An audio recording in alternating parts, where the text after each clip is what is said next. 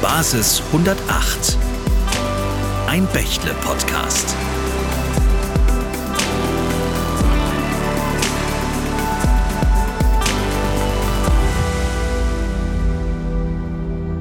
Erstmal hallo, hey, herzlich willkommen zu einer neuen Folge von Basis 108. Ich bin Svea Eckert, meine Stimme kennen die meisten wahrscheinlich nicht. Ich bin nämlich neu hier am Mikrofon und ich freue mich, dass ihr dabei seid. Wer mich noch nicht kennt, ich bin Tech-Journalistin und Podcasterin. Und in dieser Folge soll es um künstliche Intelligenz im Unternehmenskontext gehen. Also alles nur Hype oder Must-Have. Also wie kriege ich Veränderung und Geschwindigkeit in meine unternehmensinternen Prozesse? Und ich gebe zu, ich selbst arbeite inzwischen wirklich viel und auch sehr gern mit verschiedensten KI-Anwendungen. Gut, das ist als Tech-Journalistin wahrscheinlich einfach auch so mit drin im Blut und merke schon, das Ganze hat so Vor- und Nachteile. Ähm, eine Kleinigkeit habe ich euch gleich mal mitgebracht. So hätte euch zum Beispiel ChatGPT heute begrüßt. Nämlich so, pass auf. Hallihallo, falls mein Name noch nicht in eurem RAM gespeichert ist. Ich bin Tech-Journalistin in den Tiefen des Cybernetzwerks zu Hause und habe schon so manchen Byte verschoben. Also lasst uns hier keine CPU-Zyklen verschwenden und direkt ins Thema booten. Einer, der sich richtig damit auskennt, mit den CPU-Zyklen, den habe ich heute hier zu Gast. Herzlich willkommen, Dirk Müller-Niesner, CTO Chief Technology Officer von Bächle. Schön, dass du da bist, Dirk. Hallo, schön, dass ich da sein darf. Ja. Du hast für einen Bereichsvorstand einen etwas ungewöhnlichen Lebenslauf. Also zumindest ich die ja jetzt nicht ganz so auch aus dieser Welt der Unternehmen kommt, habe mich erstmal da so ein bisschen reingewühlt und mir ist eben aufgefallen, bei den meisten liest sich das eher so Studium, dann oft Beratungsunternehmen, ne? so da werden die Leute irgendwie turbo katapultiert, dann der Wechsel in die Führungsebene, in die Industrie, in den Konzern, ich habe das mal alles ein bisschen verkürzt. Das ist so ein bisschen das typische Bild.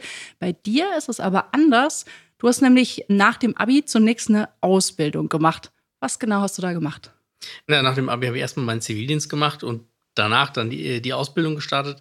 Und zwar als äh, Feinmechaniker, also tatsächlich klassisches Handwerk und habe da von der Pike auf äh, bin ich sozusagen in die Technik äh, eingestiegen und habe neben den handwerklichen Fähigkeiten da natürlich auch die ersten Computer programmiert die waren eigentlich da eher im äh, Bereich Werkzeugmaschinen als das, was man vielleicht heute erwarten würde, wenn man mit einem Bechtle-Mitarbeiter spricht, der dann doch eher auf der Anwendungs- oder Infrastrukturseite unterwegs ist. Feinmechaniker für was genau?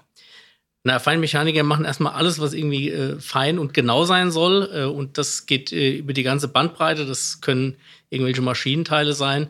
Oder das, was wir damals äh, bei der Firma Kotter äh, gebaut haben, waren tatsächlich die Fertigungsstraßen für IBM-Festplatten in Mainz. Die guten, die guten aus Mainz. genau, die guten, die guten, die es damals aus Mainz gab. Und ähm, wir haben damals die Fertigungsstraße umgestellt von 5,25 Zoll Festplatten auf 3,5 Zoll.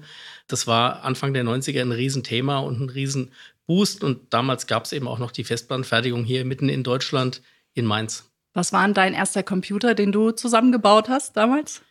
Na, mein ersten Computer, ich würde sagen, vielleicht sind es zwei Sachen, die ich damit verbinde. Das eine ist, mein erster eigener Computer war ein ZX81 der Firma Sinclair.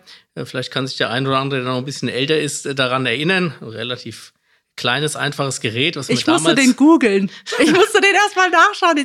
Der sieht aus wie ein Taschenrechner. Ja, der ist ein bisschen größer als ein Taschenrechner und was ihn vom Taschenrechner unterscheidet, hat kein eigenes Display gehabt, sondern da musste man äh, sozusagen sich an den Fernseher verbinden und das hat natürlich immer zu paar Komplikationen geführt in der Familie, denn man konnte natürlich jetzt nicht zur besten äh, ARD-Sendezeit an den Fernseher, sondern das muss man entweder vor dem Fernsehprogramm oder nach dem Fernsehprogramm machen.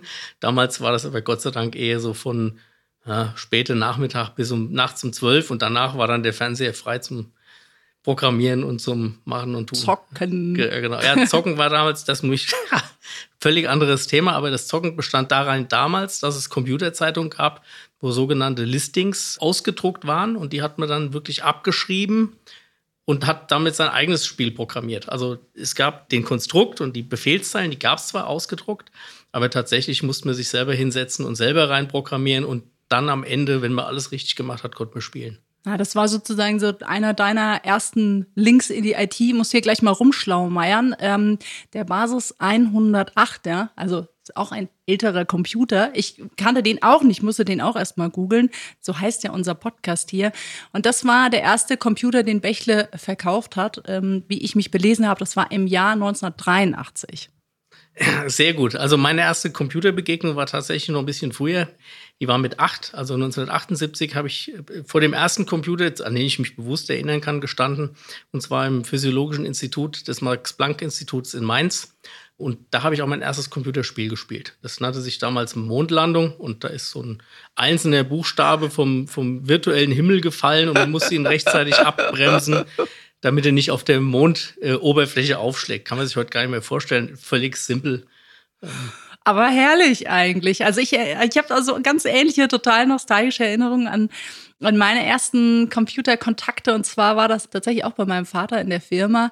Und der hat für uns immer so Autos programmiert aus Nullen und Einsen, die dann sozusagen über den Bildschirm gefahren sind. Ja, da waren wir ja sehr beeindruckt damals. Aber mein erster war dann eigentlich ein 486er den ich dann auch selbst zusammengebaut habe. Das war ja so, konnte man damals ja recht gut machen mit den Computern. Also ha, genug der Nostalgie. Ich will mal weiterspringen, auch in deinem Lebenslauf und mal hören, ähm, okay, also vom Feinmechaniker heute zum CTO, was kam denn dazwischen?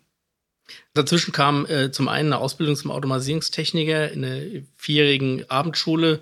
Das war Dienstags, Donnerstags und Samstags. Und daneben habe ich gearbeitet und dann meine erste Unternehmung gegründet. Die stand zunächst erstmal auf Hardwareverkauf, also sprich einzelne RAM-Bausteine oder äh, CPUs oder äh, damals gab es auch noch sogenannte Co-Prozessoren, die man zu den CPUs stecken konnte. Das war, dass wie alles so begann. Und mit 26 habe ich meine erste GmbH gegründet, habe damals. Ähm, Was hat dich da angetrieben? Also, warum hast du dann ausgegründet sozusagen? Ausgegründet habe ich aus einem ganz anderen Grund. Und zwar habe ich äh, schon immer den Drang gehabt zu sagen, ich möchte eigentlich die Dinge selber nach vorne bringen und, und beeinflussen können und wollte mich ursprünglich an der feinmechanischen Werkstatt beteiligen. Und der damalige Inhaber, der hat gesagt, nee, also so ein junger Typ, das kann doch gar nicht sein.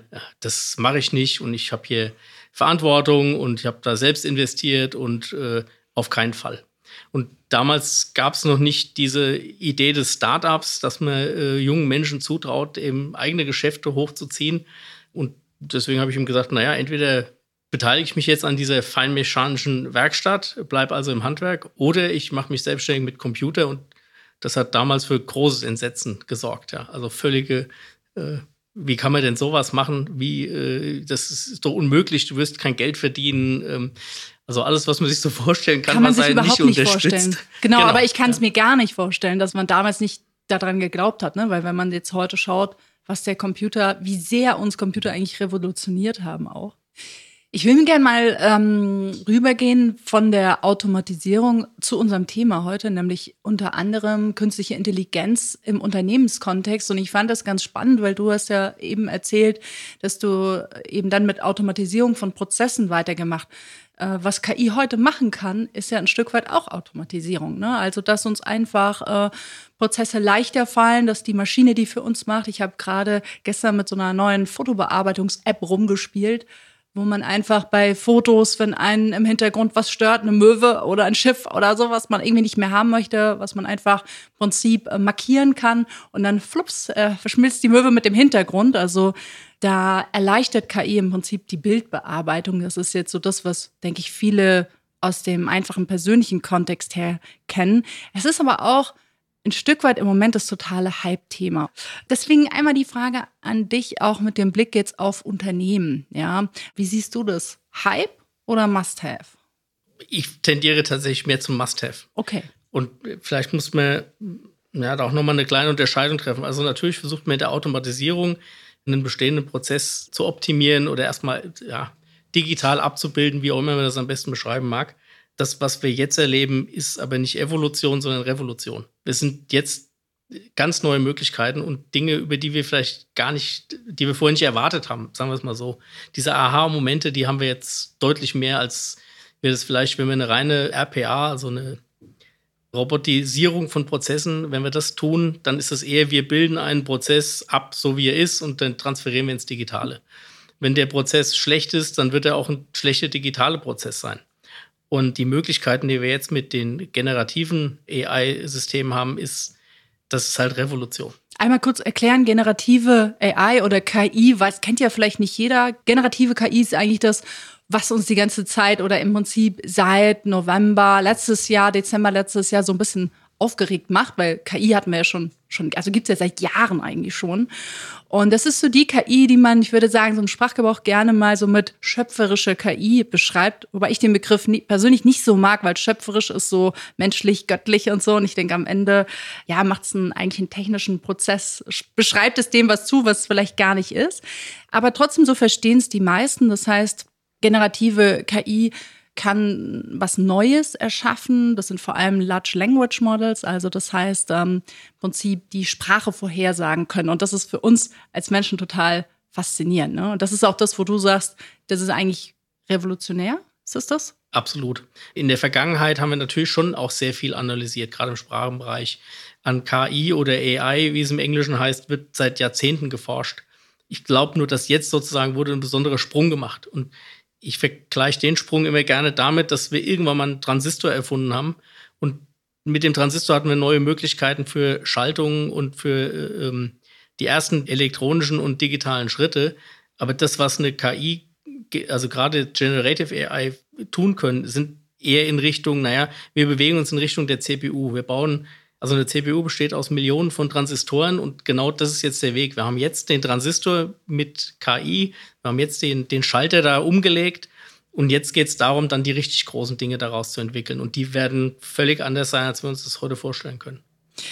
Ich denke, manchmal stelle ich mir so vor, wie ich früher so mein erstes Nokia-Handy oder so in der Hand hatte. Oder halt so den ersten großen Knochen. Bei mir war es halt Nokia, bei anderen Leuten, ich weiß nicht, was bei dir war, waren es vielleicht noch größere Knochen? Also es waren auf jeden Fall größere Knochen. Ich würde mal sagen, es war von der Firma Motorola. Der Spitzname war, glaube ich, die Gurke. Es war ein Riesenteil und man kann sich das heute gar nicht mehr vorstellen. Ähm, also erstens hat das Ding ich glaube, drei, vier Kilo gewogen. Ich bin mir nicht mehr ganz sicher. Ich habe noch eins zu Hause. Und das waren ja ähm, Handys, die waren so groß wie Telefonzellen und da mussten wir immer noch so eine Antenne rausziehen, manchmal, also je nachdem, was es für ein Gerät war, genau. entweder eine Antenne rausziehen oder hochklappen. Und bei den Nokias, ich glaube, da werden sich viele, viele dran erinnern können, wie viele Stunden man Snake spielen konnte mit dem Handy. Ähm, heute wird kein Mensch mehr so eine einfache Anwendung spielen. Ne? Genau, und ich, ich vergleiche das manchmal gerne damit oder so mache ich mir irgendwie bildlich halt, ähm, fühle ich es mir bildlich vor Augen, was wir eigentlich gerade für einen Wandel erleben, dass wir damals, als wir noch die Gurke hatten, ja, also diese großen Handys, konnten wir uns vielleicht noch gar nicht vorstellen, was wir heute eigentlich mit unserem Mobiltelefon alles machen können. Und da geht es ja jetzt eben nicht nur ums Telefonieren, sondern um so viel mehr, einfach der Zugang zu Informationen, ne, zu Navigation. Also so das Fenster zur Welt im Prinzip. Und das finde ich, oder da habe ich manchmal den Eindruck, stehen wir mit KI vielleicht gerade genau an diesem Punkt, ne, dass wir im Moment wir sind ja jetzt schon fasziniert irgendwie von ChatGPT oder ich von so einer Bildbearbeitungs-App oder so. Aber was du ja eigentlich sagst, ist, das ist erst der Anfang, ne? Absolut. Wenn wir heute die Nutzung des Mobilfons angucken, da gibt es ja mittlerweile auch Übersichten im Telefon selber, telefonieren ist da das Geringste. Ich will nochmal zurück auf den Unternehmenskontext, nämlich wir haben jetzt erstmal gesagt, wir sind ähm, mit der KI noch relativ am Anfang. Ne? Wir kriegen vielleicht eine Idee davon gerade, was in Zukunft möglich ist. Ich will einmal in den Unternehmenskontext. Gibt es Anwendungsfälle, wo du sagst, ähm, da sehe ich jetzt schon, da kann KI viel oder da wird es hingehen? Die ersten Dinge, die wir jetzt sehen, wenn wir jetzt mal ähm, vielleicht auf das Produkt von Microsoft Copilot gucken, wir sehen natürlich schon einen Effizienzgewinn, gerade äh, bei den Entwicklern zum Beispiel. Also wenn jemand Code, also wirklich Programme entwickelt, da sehen wir schon einen erheblichen Hub. Ja? Da haben wir Effizienzgewinne, die, äh, ich sage mal, laut äh, Microsoft vielleicht bei 40 bis 50 Prozent liegen. 10 bis 15 Prozent sind auf jeden Fall bestätigt, auch von unseren Kunden. Auch in den Gesprächen, die ich mit unseren Kunden führe, ist das so das Greifbarste im Moment, wo man wirklich sagen kann, hey, wir haben hier eine deutliche äh, Geschwindigkeitserhöhung, es wird deutlich einfacher, wir haben deutlich mehr Output ja, und das sind natürlich die Dinge, die uns im Unternehmenskontext interessieren. Wie jetzt eine Einbindung von KI, bleiben wir mal bei dem Beispiel Copilot, in unseren Alltag funktioniert und wie das unsere Arbeit beeinflusst und wie das das alles schneller macht, da stehen wir, glaube ich, ganz am Anfang. Also ich selbst nutze auch im Moment den Copilot in der Office-Umgebung und versuche erstmal für mich rauszufinden, macht es mich wirklich schneller. Ja, und ist auch wirklich das Ergebnis sozusagen valide. Im Moment überprüfe ich noch, ob das, was ich zurückbekomme als Ergebnis, das Richtige ist. Wenn ich heute eine, äh, ich sage jetzt mal eine Excel-Auswertung mache, dann kann man da viele Schlüsse draus ziehen, ob da Copilot heute schon immer in der Lage ist, die richtige zu ziehen. Das muss man noch überprüfen. Aber eines Tages wird es natürlich viel einfacher werden. Dass wenn mir jemand eine lange E-Mail schreibt, kann ich heute schon sagen, bitte fass mir das zusammen. Das hilft mir jetzt erstmal. Habe ich immer allen Kontext sehr wahrscheinlich noch nicht. Ja, mhm, ich träume ja immer so ein bisschen davon, vielleicht gibt es das auch und ich weiß es noch nicht von so einem E-Mail-Programm, was quasi meine E-Mails so vorbeantwortet. Und ich gucke dann die E-Mails im Prinzip noch durch und vorm Abschicken. Aber ähm, weil ja ganz viele E-Mails sind ja auch automatisierte Prozesse, wo ich zum Beispiel Termine suche oder sowas. Ne? Also das gibt's, die Möglichkeiten gibt's. Ob das dann immer dem entspricht, was meine Erwartungshaltung ist, weiß ich nicht. Bin mir auch noch nicht sicher, was dann passiert, wenn sich die Co-Piloten dieser Welt auf einmal dann untereinander unterhalten und sich E-Mails schicken. Das wird sicherlich auch sehr spannend. Ja? Aber diese Funktionalitäten gibt's schon. Die sehen wir heute schon. Und auch wenn du, ähm, ich weiß nicht, ob ihr, ihr, ihr Teams nutzt äh, oder, oder du, ja, klar. Ähm, mhm. dann hast du ja heute schon oft auch die Antwortvorschläge. Ja, okay, oder passt oder ähm, äh, nein, oder also diese Vorschläge gibt's ja heute auch schon, da wird ja auch schon analysiert, was könnte denn eine Möglichkeit sein der Antwort. Wir gehen gleich weiter in unserem Gespräch, gehen auch noch mal so ein bisschen auf das Abwägen und auch Skepsis, wo Skepsis angebracht ist. Ich benutze zum Beispiel gerade, teste gerade ein Fitnessarmband, ja, so wo man so gucken kann, wie man so schläft nachts und so. Ne? Und ähm, das ist ein ganz fancy neues Armband und funktioniert auch zusammen mit einer App. Und die haben jetzt als OpenAI eben diese Schnittstelle herausgegeben, also OpenAI, vielleicht noch mal kurz zu erklären, das sind die, die ChatGPT machen die haben, also dann mein Fitnessarmband kam dann mit der neuesten Nachricht, hey, du kannst jetzt unseren Coach benutzen. Also ein bisschen ähnlich wie diese Chatbots, die jetzt auf den Webseiten überall auftauchen. Und du kannst jetzt also diesen KI-Coach Sachen fragen, warum du schlecht geschlafen hast oder wie du fitter werden kannst oder so.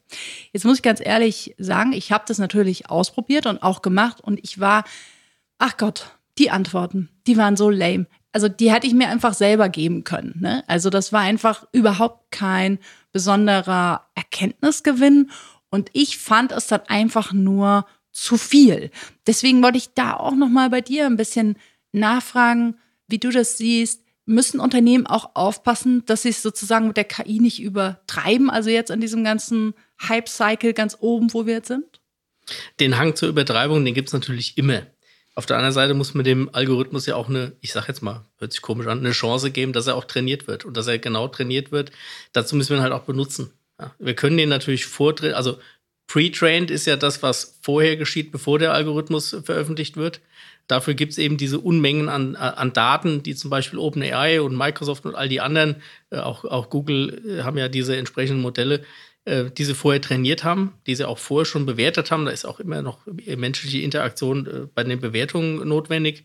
Nichtsdestotrotz, wenn dann dieser Algorithmus mal in the wild ist, muss er ja auch trainiert werden mit den echten Daten und mit den Anwendungsthemen. Und deswegen müssen der Sache sehr wahrscheinlich erstmal eine Chance geben. Und danach wird es irgendwie äh, Frustration geben und Verzweiflung, bis wir dann irgendwann mal diesen Hype-Cycle durchlebt haben und sagen können, okay, jetzt jetzt nutzen wir es äh, so, wie es sein soll. Aber eine Chance müssen wir der ganzen Sache schon geben. Ja. Und wie gesagt, wir wissen ja stellenweise nicht, also Evolution, ja, kann man vielleicht auch nicht immer hundertprozentig vorhersagen, sind aber kleine Schritte, aber wir sind ja in Revolution. Das heißt, wir wissen ja noch gar nicht, was als nächster wirklicher Schritt kommen wird. Kann ja was ganz anderes bei rauskommen. Und so wie, ich glaube, Apple hat sich nicht äh, gedacht, dass sie mal Telefonieren ablösen. Ja. Oder er hat sich auch nie gedacht, dass wir irgendwann mal wieder anfangen, wie Ägypter zu schreiben, nämlich in Hieroglyphen. Kein Mensch schreibt mehr einen ganzen Satz, sondern es gibt ein Smiley, Daumen hoch, Daumen runter. Wir äh, kommunizieren jetzt wieder wie vor 3000 Jahren. Hat sich Apple mit Sicherheit auch nicht ausgedacht, dass das mal irgendwann so kommen wird. Sehr spannend, finde ich. Ja, ganz spannender Gedanke, aber ich finde auch das, was passiert, gerade manchmal auch ein bisschen verrückt. Also ich habe jetzt gerade auf der Pariser Fashion Week gesehen, da gibt es ein Startup aus den USA, die haben Pin AI vorgestellt. Ähm, das ist, ähm, dieses Startup äh, heißt Humane, ähm, an dem ist auch Sam Altman beteiligt, der CEO von OpenAI, der hält dort die meisten Anteile. Und es ist wirklich so das Neueste, was ich gerade gesehen habe, so ein, so ein kleiner Pin, ja, so ein Anstecker, so ein viereckiger, sieht aus wie so, wir benutzen das manchmal als Mikrofon. Und das Ding soll das Telefon mal ersetzen, also das Handy ersetzen und es soll Gespräche aufzeichnen, soll, du sollst im Prinzip später so eine Art Gedächtnis dann haben, aber es soll dir auch so ein Helfer sein, wenn du nach einem Weg fragst oder so wie so ein persönlicher Assistent, nur als nicht als Knopf im Ohr, sondern eben als Brosche am Revers, sage ich jetzt mal. So ganz genau war diese Vorstellung, ich habe mir das später auch nochmal angeschaut, nicht. Also blieben trotzdem noch viele Fragen offen. Trotzdem haben die bereits jetzt Millionen eingesammelt. Ich fand es auch ein bisschen verrückt. Jetzt aber mal Reality-Check. Wo stehen denn die deutschen Unternehmen? Also wir haben jetzt über Microsoft gesprochen, über ein crazy Startup aus den USA, ne, über meinen Fitness-Tracker, der kommt auch aus den USA. Wo stehen denn die deutschen Unternehmen derzeit?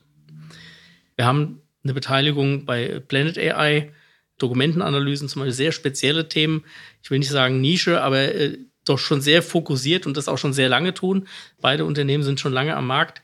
Und äh, wir haben natürlich auch solche erfolgreichen Unternehmen wie DeepL, die eben zum Beispiel in der äh, Übersetzung sehr, sehr, sehr stark sind. Und, und vielleicht auch da, das fing mal alles mit einer, ich hört sich jetzt auch blöd an, aber also eine einfache Übersetzung von Deutsch in Englisch oder in irgendeine andere Sprache.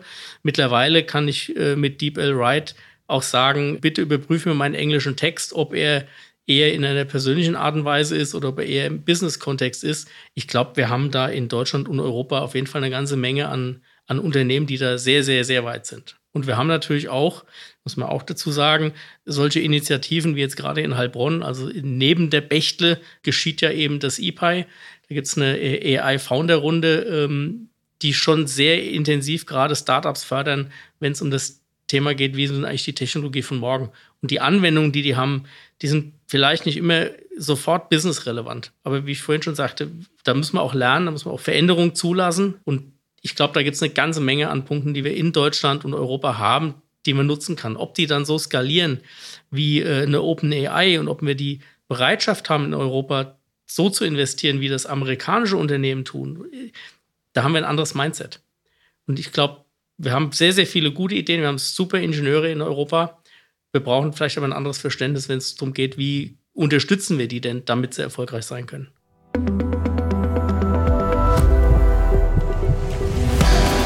Seit Oktober 2023 ist Bechtle mehrheitlich am deutschen KI-Spezialisten Planet AI beteiligt.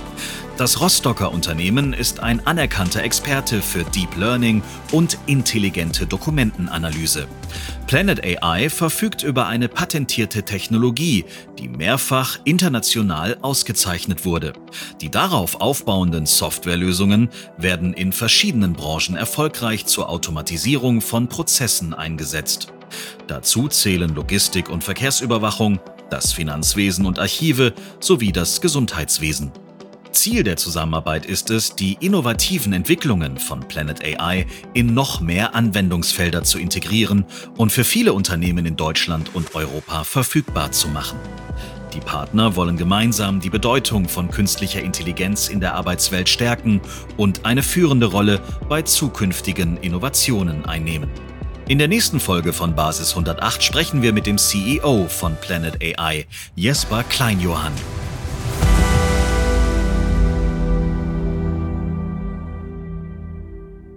Ich will gerne noch mal einen Schritt weitergehen, nämlich auf das Stichwort auch Veränderung und Geschwindigkeit, weil das ja was ist, was jetzt im Rahmen der KI dich sicherlich oft und viel trifft, dass Kunden, Kundinnen kommen und sagen, ähm, ja, wir wollen jetzt auch mit AI und ihr dann vielleicht sagt, ja, Moment mal, wo denn? Aber auch generell das Thema Veränderung. Ist es das Thema KI oder welche, mit welchen Themen bist du derzeit noch konfrontiert? Also wo findet wahnsinnig viel Veränderung statt? Das Thema KI ist sicherlich eins, was äh, viel Geschwindigkeit zuführt, keine Frage. Und wie gesagt, ergebnisoffen, da werden noch wirklich tolle Sachen geschehen. Wenn man mich jetzt fragen würde, naja, Veränderung, wo sehe ich die meiste Veränderung? Ich sehe einen großen Druck im Security-Bereich im Moment. Da können wir mal den Bogen vom Kunden bis zu uns spannen. Wie kriegen wir eigentlich Sicherheit äh, noch gewährleistet? Also es gibt neue Arten von Angriffen und Angriffsvektoren, die wir haben die haben jetzt erstmal nichts mit Veränderung zu tun, aber die haben was mit Geschwindigkeit zu tun. Das heißt, diese Dinge mitzugehen und festzustellen, in welcher Art und Weise werden wir denn bedroht und wie können wir uns dessen erwehren oder zumindest Kenntnis gelangen, dass dem so ist, das ist was, was uns, was uns schon intensiv beschäftigt. Einmal ganz konkret, wie hilfst du, wie helft ihr bei diesem Prozess? Also wenn jetzt ein Unternehmen sagt, wir brauchen mehr Security oder wir, wir brauchen mehr Geschwindigkeit in unseren Prozessen.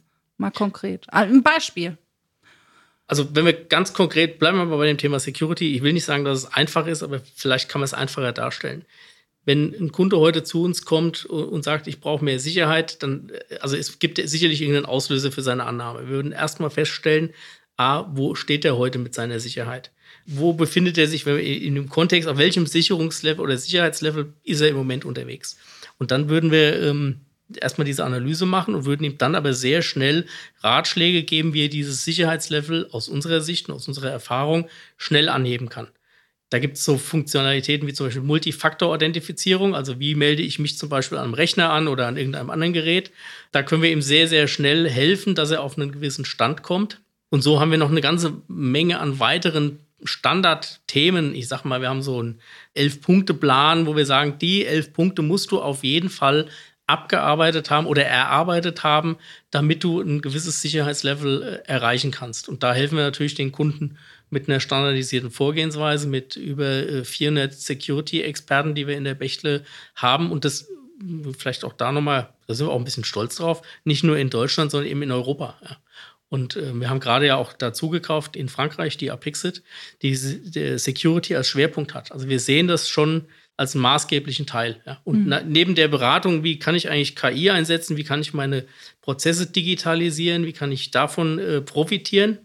Wir hatten vorhin das Beispiel mit Copilot bei den Entwicklern, das wäre eine Variante, muss ich eben auch dafür Sorge tragen, dass ich die Sicherheit mitnehme und dass ich das kontinuierlich ausbaue und Veränderungen, äh, und das passt dann auch wieder sehr gut zum Thema Security, es bedeutet natürlich auch immer eine Veränderung im Verhalten.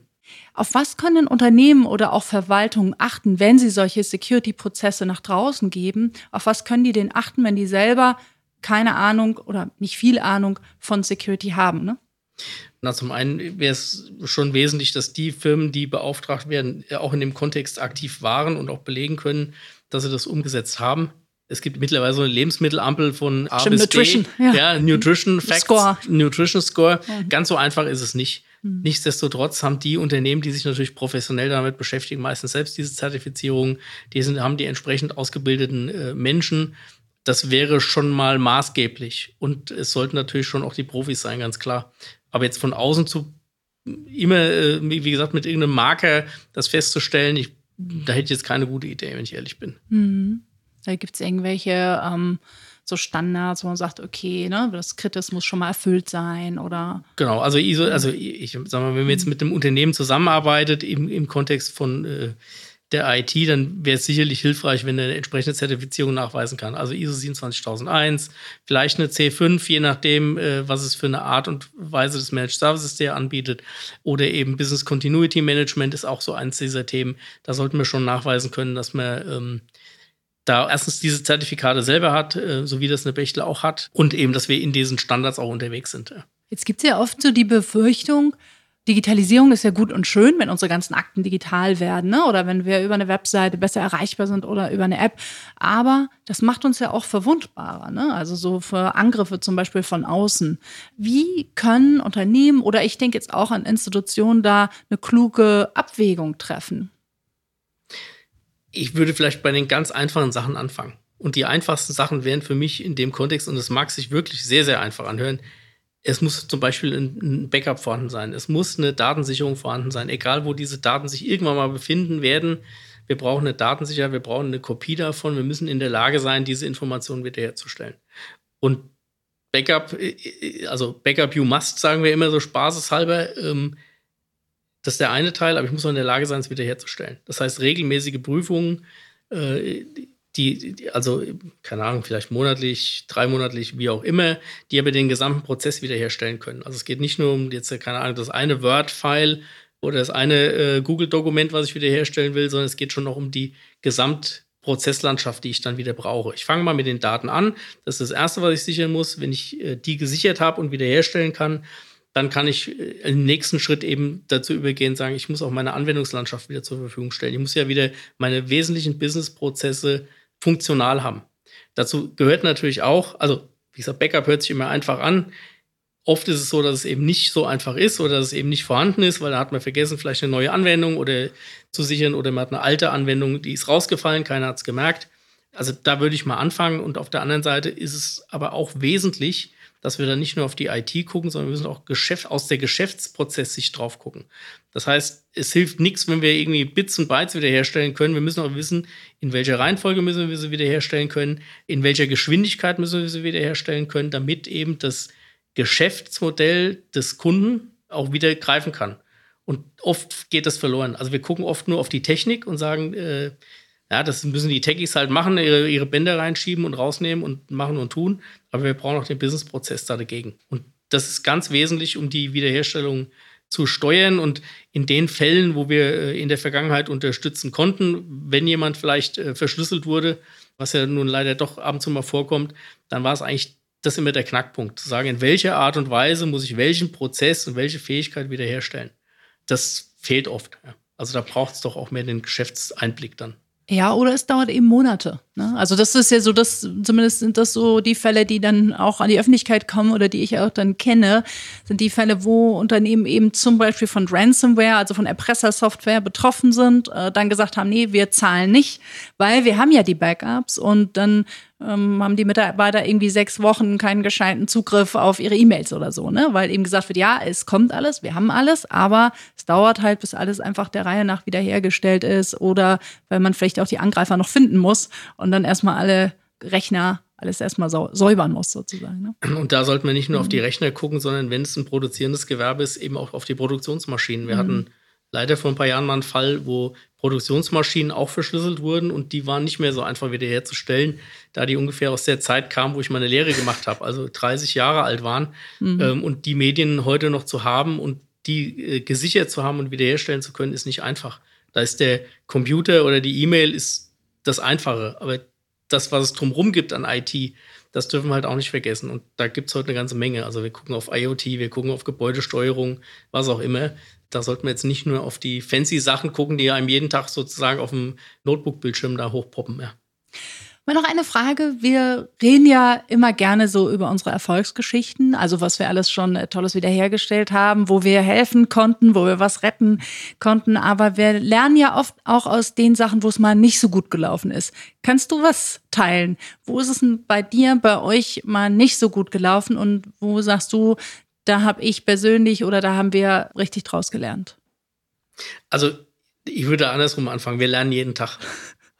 Also wir sind Menschen und Maschinen, vielleicht müssen wir es so sagen. Ja, wenn wir auch die KI schon mal so mit reinnehmen. Und da geschehen natürlich jeden Tag Fehler.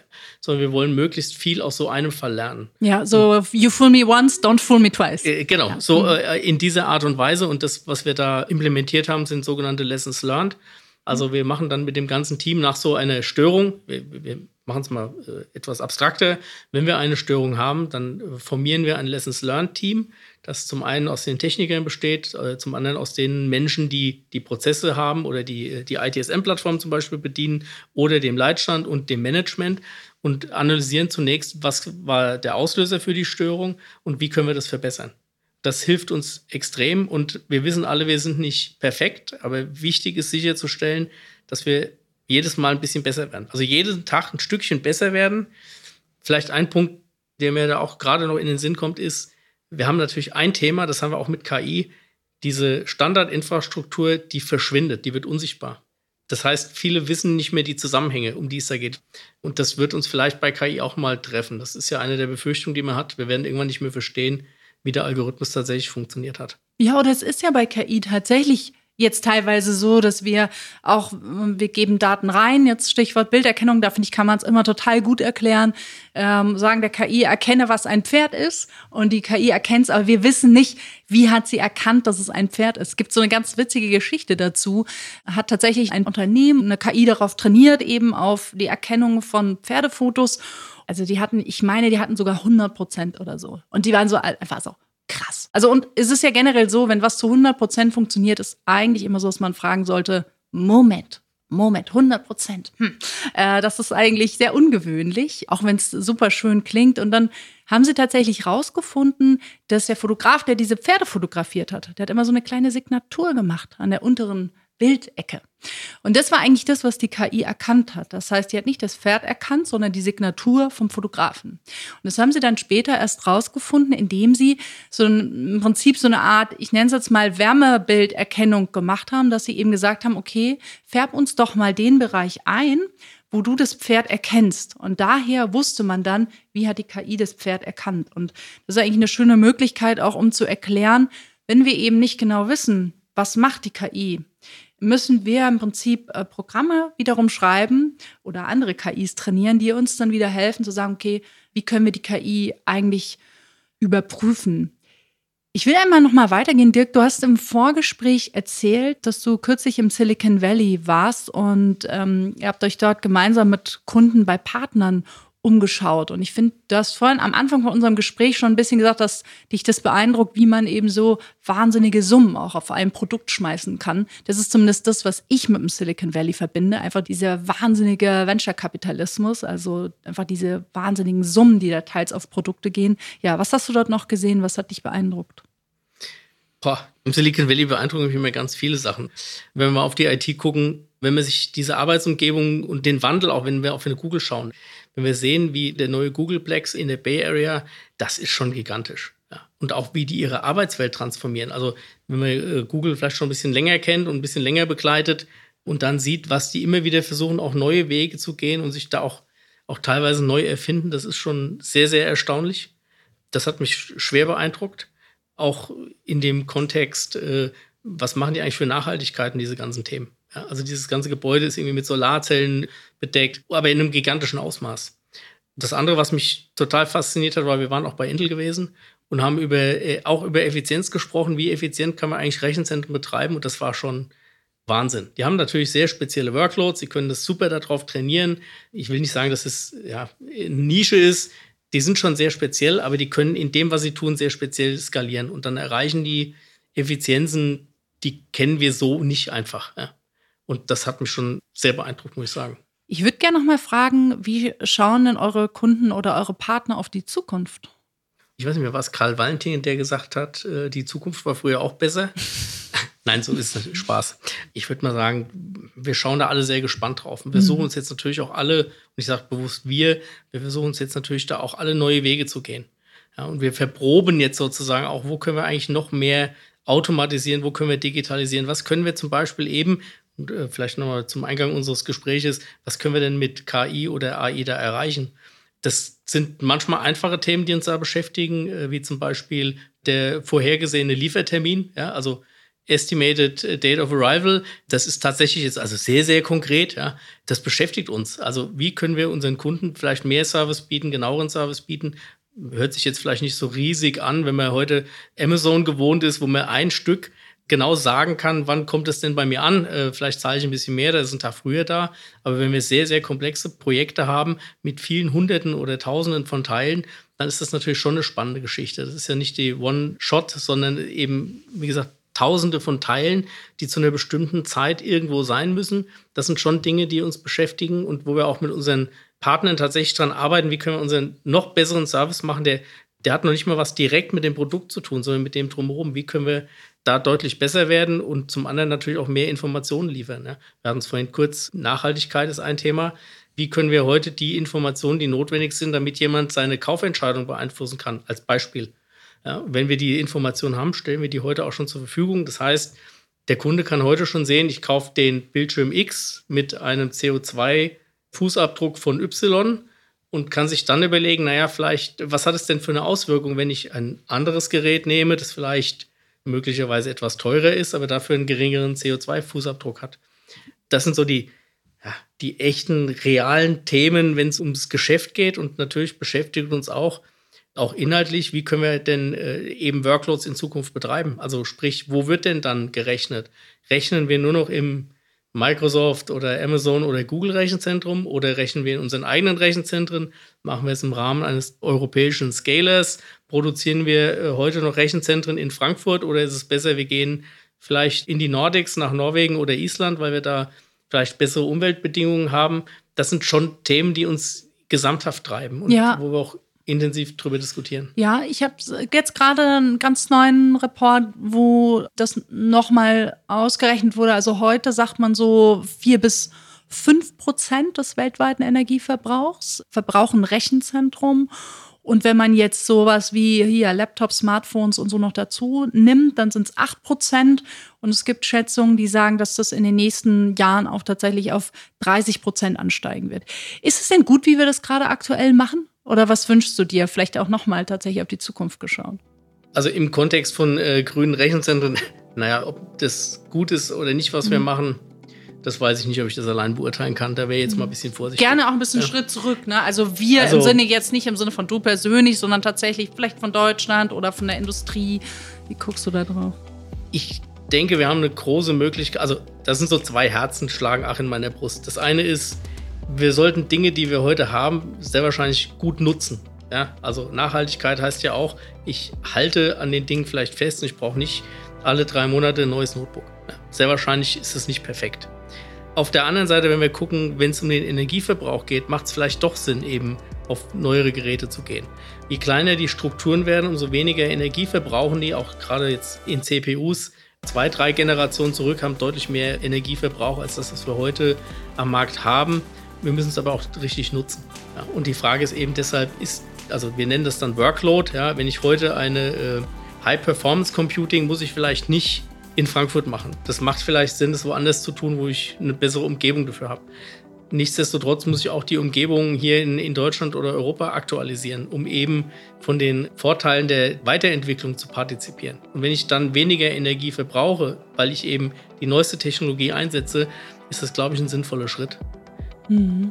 Es ist aber auch ein wahnsinnig komplexes und schwieriges Thema und du hast es ja gesagt, entwickelt sich einfach fast schneller, als wir gucken oder denken können. Deswegen bleibt sehr gespannt, also was die Zukunft bringt. Und wir werden da ja in diesem Podcast auch weiterhin drauf gucken. Deswegen vielen Dank, Dirk, für das Gespräch. Und ich danke euch fürs Zuhören und dranbleiben. Und jetzt könnt ihr uns noch einen riesen Gefallen tun. Geht in eure Podcast-App und schreibt uns einen Kommentar. Wie hat es euch gefallen? Oder vergebt einfach nur ein paar Sterne. Da freue ich mich auch sehr drüber. Und wenn ihr selbst Fragen habt oder Wünsche, dann schreibt uns eine E-Mail an podcast.bechtle.com. Tschüss, macht's gut, bis zum nächsten Mal. Tschüss. Basis 108. Ein Bechtle-Podcast.